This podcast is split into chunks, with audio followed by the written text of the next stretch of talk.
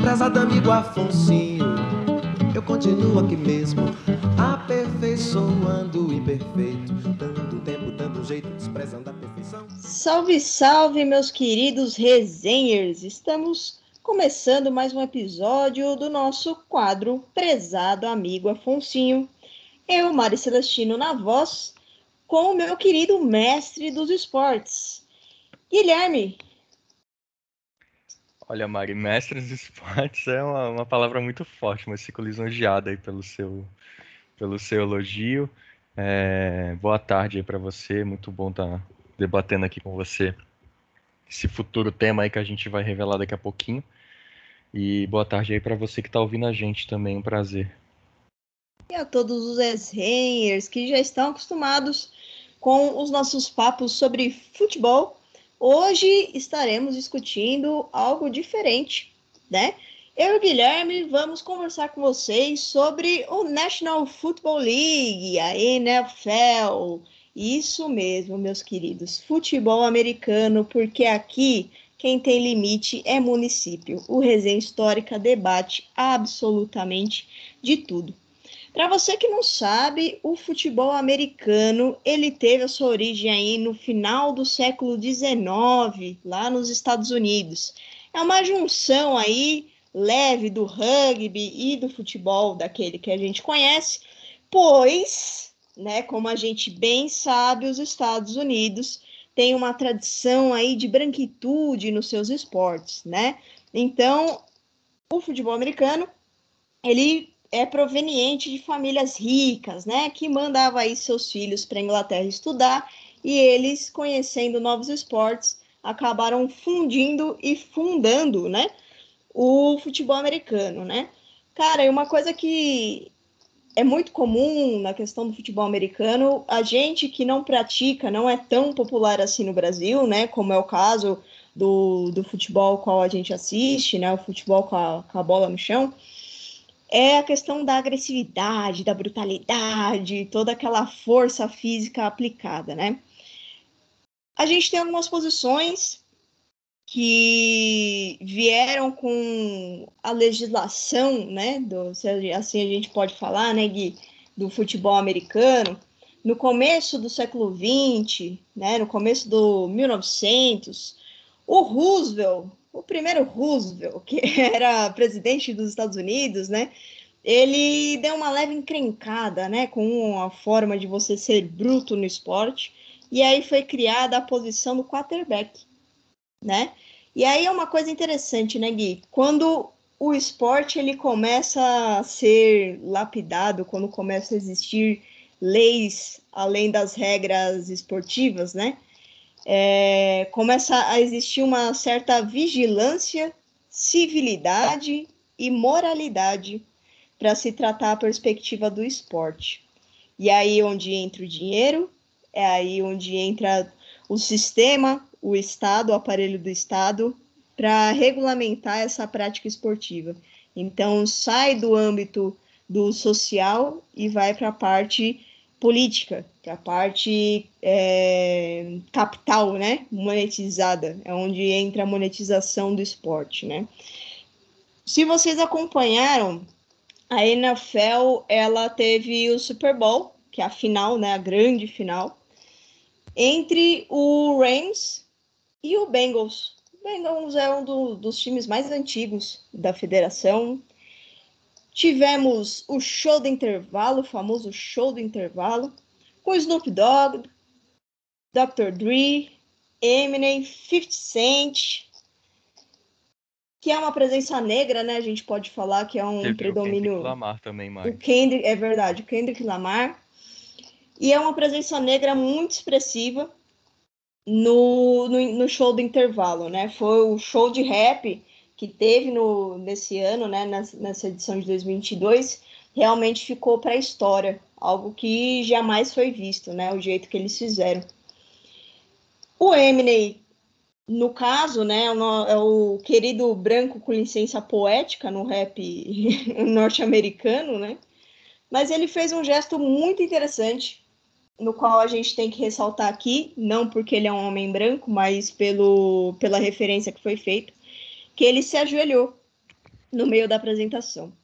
Essa questão do ajoelhar-se é visto na NBA, em tempos de, de militância e ativismo, e foi impulsionado por um jogador da NFL que era do San Francisco 49ers, chamado Colin. Qual é o sobrenome dele, gente? Pelo amor de Deus. É Colin. Kaepernick. Não sei se essa é a pronúncia certa, mas. Eu também acho que é. O povo entende aí, sabe quem. Provavelmente sabe quem é, né? O jogador. Ficou muito famoso lá em 2016, né, Mari? Eu vou. Ah, e enquanto você procura aí, eu queria fazer um, um parênteses aqui, quando você comentou da questão social, política do, do futebol, a interferência do Estado né, com Roosevelt, que criou essa posição do quarterback, a gente pode pensar, sobretudo, esses esportes estadunidenses, né, norte-americanos, é, como um discurso imperialista em si, né, trazendo, extrapolando nessas fronteiras do, das quatro linhas e tal dos esportes. Por exemplo, se a gente pensar o, o beisebol, né? O beisebol, o conceito do beisebol é. Eu não sei muitas regras do beisebol, sendo bem sincero aqui, também não sei do, do, futebol americano. Eu tô aqui de, de convidado mesmo, porque a Mari é que manja das regras e tal, e manja muito mais do que eu desses esportes. Ela acompanha de fato. Mas pensando esse lado social e político desse discurso imperialista, a gente pode pensar o beisebol como um, um discurso imperialista em si, né? Colonialista também, né? Porque o conceito de você ir lá atacar a bola muito para longe, assim, lá para PQP, e você ir correndo para tomar as bases do seu adversário, é muito o que a gente vê na, nas invasões aos países que os Estados Unidos, é, as intervenções, né? A palavra que que a gente pode usar esse termo, intervenções que os Estados Unidos, ao longo de sua história, é, pregou e, e, faz até hoje, né? Até hoje nos países, sobretudo do Oriente Médio, ali da, do continente africano, aqui na nossa América Latina, né? A gente não cansa de. Se a gente jogar no Google as interferências que, a, que os Estados Unidos teve nas ditaduras aqui sul-americanas e na América Central, é, até hoje perduram né, esse, esse discurso. E, e também pensando o futebol americano, a gente tem as jardas, né? As jardas ali são basicamente, a grosso modo, é você ir avançando para conquistar o território do seu inimigo, né, do seu adversário. E a Mari chegou a comentar em off aqui, na nossa conversa em off, que, que tem, como é que é, Mari? 10 primeiras jardas, é isso? Que você é, o first down. Do... Quando Isso. você consegue avançar, fazer a, a primeira jogada para avançar no território do adversário, você consegue seu primeiro first down. É, então, aí você avança, você já está no território do seu inimigo, você já estabeleceu bases ali, você já está com todos os seus jogadores ali naquele território, ocupando aquele território, né, botando as suas ideias de jogo, os seus valores ali, né, pensando já o discurso do, do imperialista, do colonizador ali no território do seu inimigo. Então, é legal a gente trazer essa reflexão né, do social, do político para o esporte, né? Porque é, a gente pode fazer esse paralelo, pensando o discurso imperialista né, dos Estados Unidos e como isso molda a sociedade estadunidense, né? Moldou, né? Nossa. né? Moldou e molda até hoje, né? O imaginário da sociedade estadunidense. Não, e é completamente o pensamento deles, né? Como que você avança, como que você compete. Porque se você assiste o jogo e você vê o bloqueio só dos bloqueadores. Quando eles interceptam uma jogada, o que eles vibram, o que eles sentem, cara, é uma coisa de louco, assim. É, é muito mais que o nosso sangue latino, sabe? Esse sangue foi quente, tá ligado? Uhum. E é, e é muito, nossa, mano, é muito pesado você pensar isso, né? Porque é até um, aquele levantamento que a gente fez dos dados dos jogadores, 30%, nem 30%, né? Nem 30% dos jogadores da NFL tem, é, são pretos, né? Então aí a gente tem tipo 70% só de brancos E, e de, ó, de, da comissão do, dos técnicos, são 32 no total, cinco são de minorias étnicas. Não necessariamente eles são pretos. Sabe? Eles podem ser latinos, eles podem ser de, de qualquer outra diversidade cultural, tá ligado? Então, assim, existe um caráter racista na contratação das franquias, além do. É, não vou dizer além, né? É falar assim, ah, não é reflexo da sociedade. É, é reflexo do racismo estrutural deles e de como a lógica mercantil deles ainda for, é, força um racismo, né? É, forja esse boicote. Tanto que o que o Cap, que é o, o Colin Kaepernick, né? Ele é o, o, o apelido dele é Cap, né? Até o LeBron James citou isso. A ação do Cap em 2013 de ter se, uh, se ajoelhado na hora 2016, do hino nacional, em 2016, desculpa, no de ter se ajoelhado durante o hino nacional, parça, ele se colocou num protesto de essa bandeira oprime o povo negro. Eu não vou ficar em pé honrando o sangue derramado. Tá Exatamente. ligado? É. E aí, nisso, ele foi boicotado, mano, até hoje. De 2016 até 2022, são seis anos. Até hoje, o cara não conseguiu participar mais da NFL. Não, e a gente tá falando da principal da principal, principal liga. Não, sim, do principal jogador do, do time, que é o quarterback, é o, né? É o quarterback. Que é o cara que faz a ligação da defesa pro ataque, né? Me corrija se eu, se eu estiver falando besteira. Exatamente. Mas geralmente, você também, a gente estava comentando em off, que os quarterbackers são geralmente caras brancos. São caras Aí brancos. o Tom Brady, né? O marido o da Gisele. O Brady e o... O famoso marido da Gisele. o Rodgers, né? Sim, exato. O Rodgers, e ele... O, o, o Cap, ele em 2013, o time, o 49ers chegou na final do Super Bowl em 2013, que caiu para o Baltimore Ravens e na temporada seguinte ele conduziu o time para a final da conferência, que caiu para o Seattle Seahawks. Então, Isso. sabe, foram duas temporadas seguidas do cara sendo o destaque do time, levando o time dele para a final, tanto a final máxima, né, que é o Super Bowl, quanto a final da conferência, né? E. A, então, a gente tem esse cara que é muito foda, né? Tipo, o cara levou o time para as duas finais. Então, tudo bem que tipo, nas temporadas 14, 15, é, 15 e 16 o time não foi tão bem e tal. E em 2016 ele fez o, o protesto. Mas a gente tá falando um puta de um jogador, o principal jogador do time. E ele caiu em esquecimento desde 2016 até hoje. O cara tá sem jogar até hoje na principal liga é, é bem, bem pesado, né? Para não dizer, pra dizer o menos, assim, né? Não, e esses casos que a gente citou do Rogers, do Brad, mano, o Brad aposentou esses dias e, tipo, parece que parou o mundo pra homenagear o cara. O cara joga muito, joga muito. A gente não tá problematizando isso, entendeu? Tipo, a, é, a gente não tá aplicando é essa, né? racismo é. reverso aqui. Tá a questão ligado? não é trazer dados e tal, discutir dados. A, a gente. É não, a gente tá evidenciando é. do quão marginalizado e do quão emergente é a desigualdade racial dentro da NFL, do quão uhum. problemático isso é, né? É, você tratar quarterbacks, que são que é a, a principal posição né? É o que mais ganha a premiação, é o que mais decide o jogo para fazer o touchdown, para articular as jogadas. Treinadores, gerentes, é, donos de clubes, donos de, de franquias, eles não são negros. A maioria não é. E isso porque a NFL ela tem desde a década de 40 jogadores pretos na liga, nos clubes, e é clube para um, para um, para muita coisa, né? Vamos censurar o palavrão que eu ia soltar aqui agora.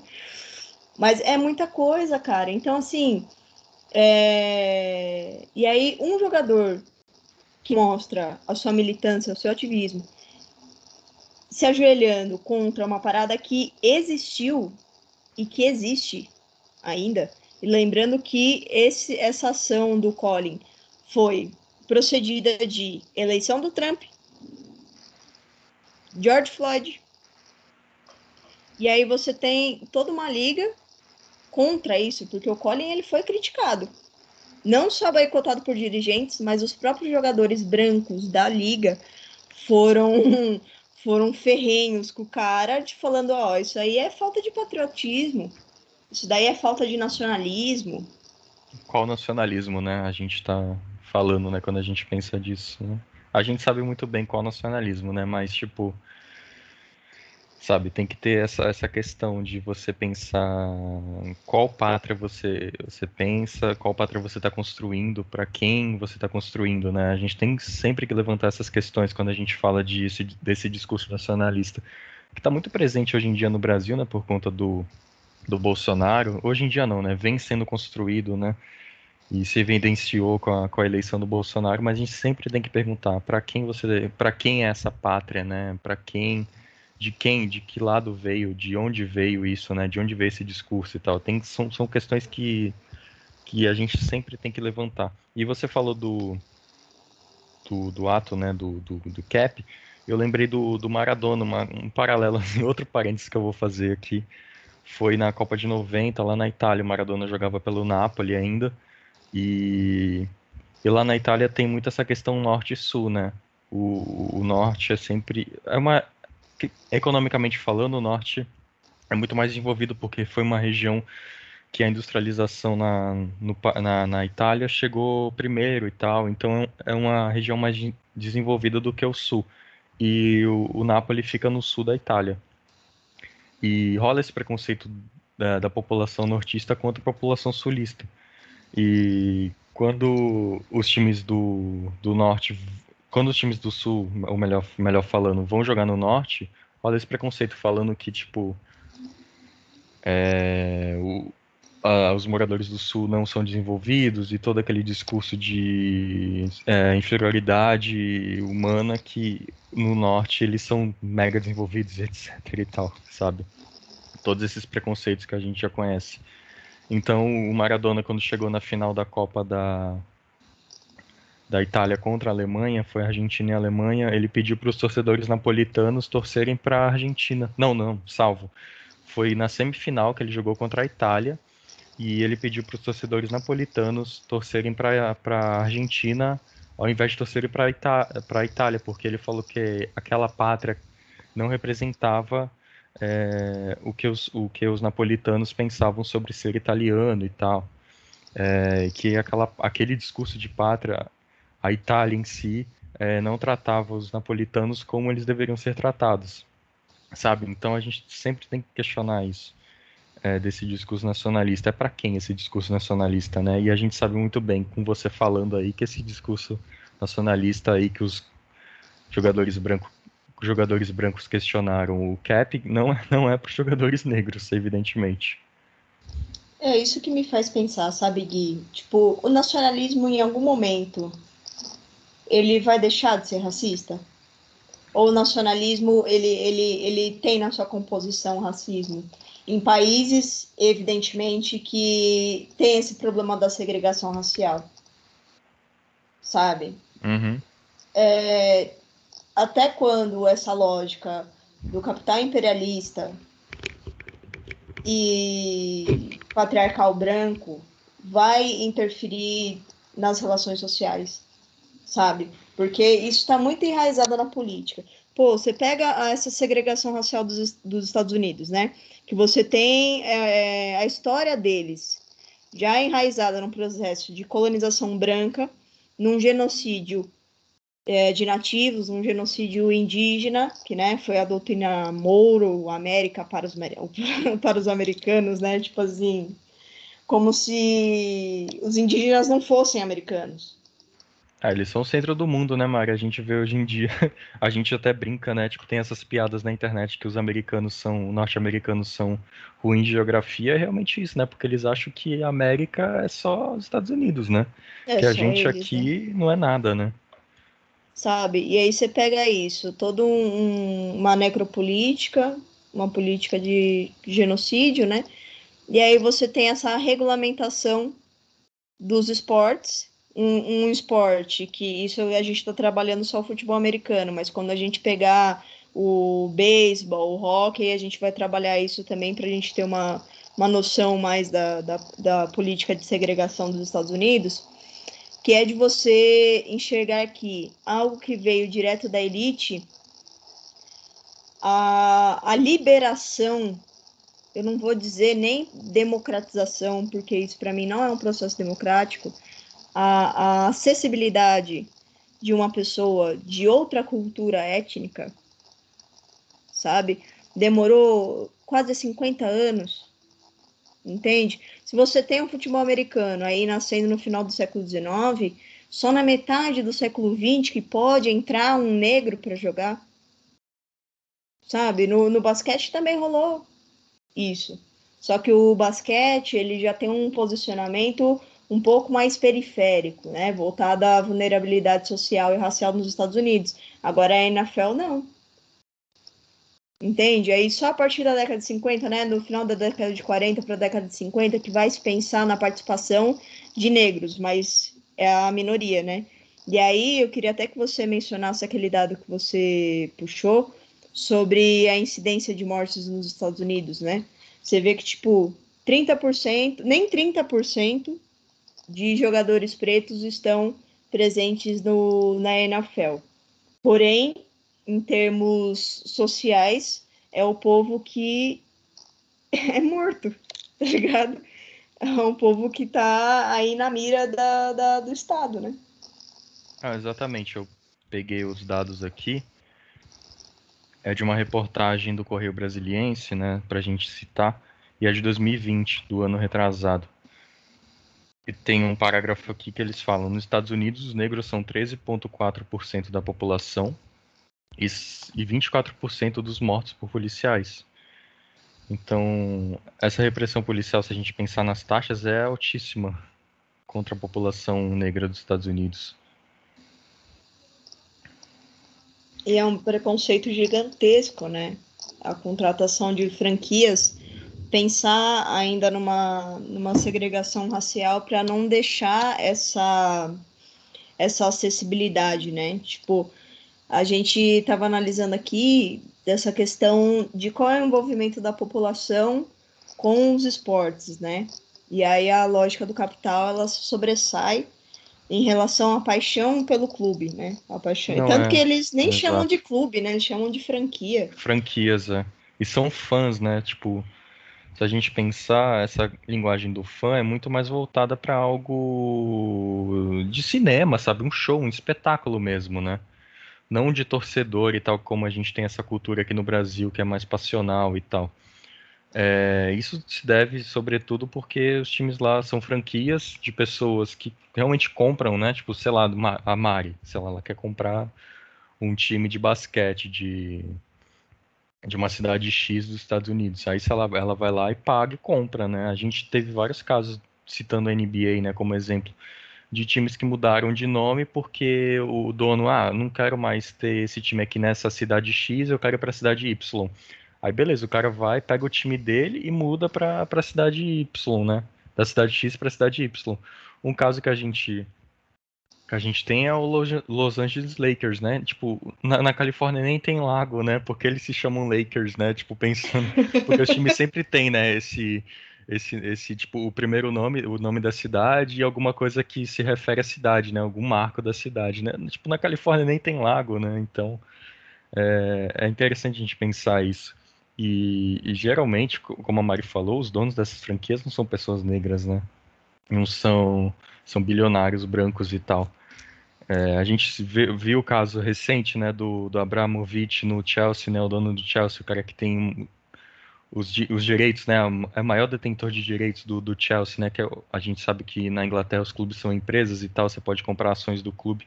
Ele tinha a maioria das ações e, e teve que sair, né, por conta da guerra lá na, envolvendo o país dele, a Rússia, e possivelmente ele tinha ligações com, com o Putin, né, com o governo russo, com o Estado russo, e como o Reino Unido na né, Inglaterra faz parte da OTAN, né, ele teve que sair, abandonar esse comando, abandonar entre aspas, né, porque ele entregou lá para a fundação do Chelsea, que deve ser dirigida por ele também e meter o pé, né? Meter o pé entre aspas, porque vai estar governando de longe. Mas é exatamente isso. São pessoas bilionárias brancas, a grosso modo, que têm esses times, implantam é, essas diretrizes, seus valores, o que eles quiserem, porque o time é deles, basicamente. Isso a gente pode fazer um paralelo com o início do futebol é, aqui no, em São Paulo, por exemplo, na cidade de São Paulo. Os clubes sociais, é, que eram muito comuns, que implementaram futebol de uma maneira amadora e tinham as suas próprias ligas, né? A gente pode citar a PEA e a Liga Paulistana de, de Futebol, que eram clubes sociais da, das elites, elites brancas aqui da, da, da, capital paulistana, que tinham lá suas, seus jogos dentro dessas ligas e suas próprias regras, né? Só podia entrar nessa, nessas ligas os times que eram aceitos por essas pessoas, né? Por esses clubes sociais é, que tinham suas regras e tal. Então, o futebol ali na década de 10, década de 20, ali do começo do século passado, década de 30 ali, a partir da década de 30, meados da década de 30, que foi começar a abrir mais para a população, né? É claro que a gente já tinha futebols e tal em outras em outra, outras regiões da cidade, né? Os futebols de várzea, né? mas não eram futebols, consider, futebols considerados oficiais por essa elite, né? Então essa elite dominava tudo ali do futebol em si na, na capital paulistana. E isso acabou sendo quebrado e tal com, com, com a queda do amadorismo e a ascensão do profissionalismo e, e a e a inclusão de pessoas de outras camadas sociais dentro do esporte, mas a princípio, a priori, era, era esse modelo né, de, de gerência, de gestão do futebol. E a gente vê isso atualmente nas ligas americanas, tanto NBA, NFL, eu não sei se o, o beisebol é assim também, mas provavelmente sim, né, que são que são o que a gente chama de esportes de ligas fechadas, né? Então não importa a sua posição na tabela, você não cai, você não tem um rebaixamento, né, como a gente tem aqui, por exemplo, no futebol brasileiro, no Brasileirão, né, no Campeonato Brasileiro. Então, é, são sistemas fechados ali, ali nas suas cúpulas, que, que, que é o modelo de gestão dos caras lá no, nos Estados Unidos. É, mas se você for ver, Gui, é, não foge à regra, né, que é a participação social como manifestação versus as empresas. Se a gente pegar desde a Revolução Industrial, Vamos, tipo, voltar aos primórdios. Desde a Revolução Industrial, essa lógica de manifestação, o que, que é você enxergar? Você só é, toma, a, você só rende o empresário, a burguesia, através dos meios de produção. E para isso, o, quem, o, os funcionários, né? Vamos falar funcionários. Para funcionar o bagulho, eles têm que trabalhar. Entende? A partir do momento que todo mundo possui a mesma consciência de classe, eles tomam os meios de produção. Tipo, muito básica essa conta, assim, no raciocínio histórico, né, galera? Evidentemente, né? E aí, a partir do momento que as empresas elas percebem essa funcionalidade, esse mecanismo de manifestação, elas vão rendendo, né? Elas vão tornando os funcionários refém reféns de condicionamentos da empresa, né? De tipo, ó, se você fizer isso aí, você vai perder seu emprego, você vai perder seu benefício, você vai. Então, esse é um dos maiores problemas da, da privatização, porque fica muito claro que esse raciocínio do embate da manifestação operária com as empresas, na lógica do esporte, você vê que o interesse mercantil ele controla a força do movimento social. E aí você vê a, discrepan a discrepância fria dos torcedores que eles se envolvem com a franquia e não que eles tenham a sensação de pertencimento, de ser representado pela prática esportiva através daquele clube, né? Exato, Mário. Exatamente isso. E aí você vê. São os caras que são fãs de, de dirigentes, né? É, exatamente, que é fã de dirigente. Aí você aplica esse raciocínio enxergando na, na segregação racial. Né? Você tem um problema de, de, é, de movimentação social e racial nos Estados Unidos, que é da cultura negra, né? Que é da, dessa diversidade étnica com, contra a, a branquitude, essa opressão da branquitude, e eles predominam com as empresas, o capital, e só fornecem a exclusão e a segregação racial nos Estados Unidos. Né? É, essa branquitude no esporte, ela só fortalece, fortalece a segregação racial. Essa é, é por isso que a gente fala que não existe racismo sem o capitalismo. O capitalismo é uma das maiores forças de segregação racial existentes no mundo, né? Para a gente não dizer só que é a única, né? Então aí a gente já encaminhando para o nosso encerramento, eu sei que a gente deixou aí o episódio quente, mas é exatamente por isso que eu e o Gui retornaremos né, na nossa querida série do prezado amigo Afonsinho para tratar outras questões, tanto do futebol americano quanto de outros esportes né, norte-americanos, assim como os casos da Premier League, né, o campeonato inglês, que, que aí já, já é mais quente, né? Aí entra nessa questão do movimento social, que tem uma participação e um envolvimento bem mais forte do que nos Estados Unidos. Então, a gente tem é, duas situações do colonizado e do colonizador que são bem antagônicas, né, Gui? Não, sem dúvida. Se a gente pensar o futebol, a participação dos torcedores é muito. Dos torcedores de futebol, obviamente, é muito mais presente do que em outras ligas, né? De outros esportes.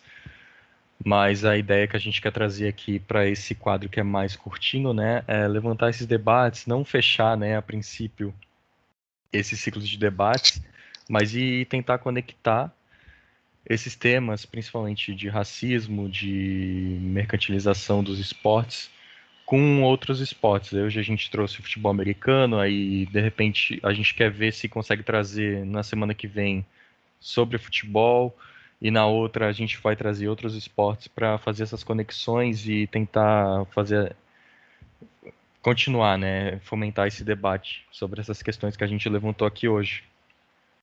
É, o nosso intuito é sempre aí de demonstrar que tudo é conectado e tudo é astuciosamente elaborado, né? Porque às vezes Exato. a gente acha que esporte é o ópio do povo, que é só entretenimento e lazer, Porém, quando o aparelho do Estado, a, a Foucaultiana, né? É além disso, né, Mari? Tipo, é o lazer, é o. É, o... é, é isso, é, é além, isso, tipo, não, não, é, é não é isso nem aquilo, é também isso, é também aquilo, né? Tipo, acho que é, é legal a gente sempre trazer o outro lado também, né?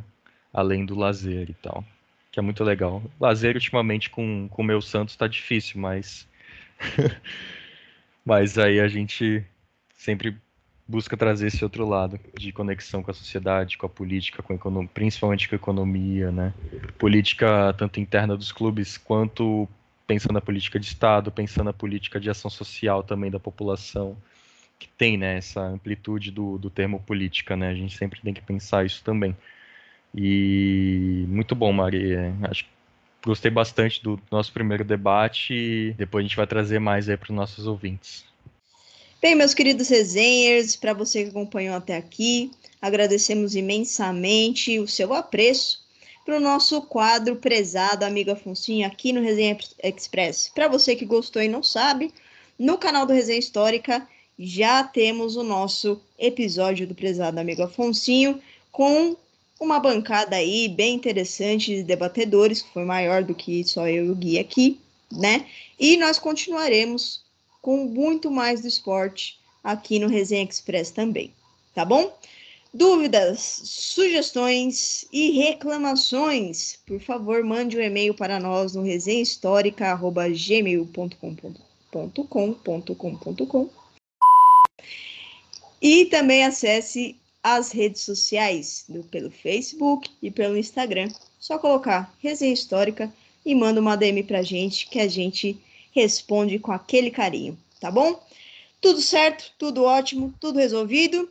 Muita paz no mundo, um beijo para vocês e até a próxima. A perfeição é uma meta, defendida pelo goleiro que joga na seleção. E eu não sou Pelé nem nada. Se muito for, eu sou um tostão. Fazer um gol nessa partida não é fácil, meu irmão.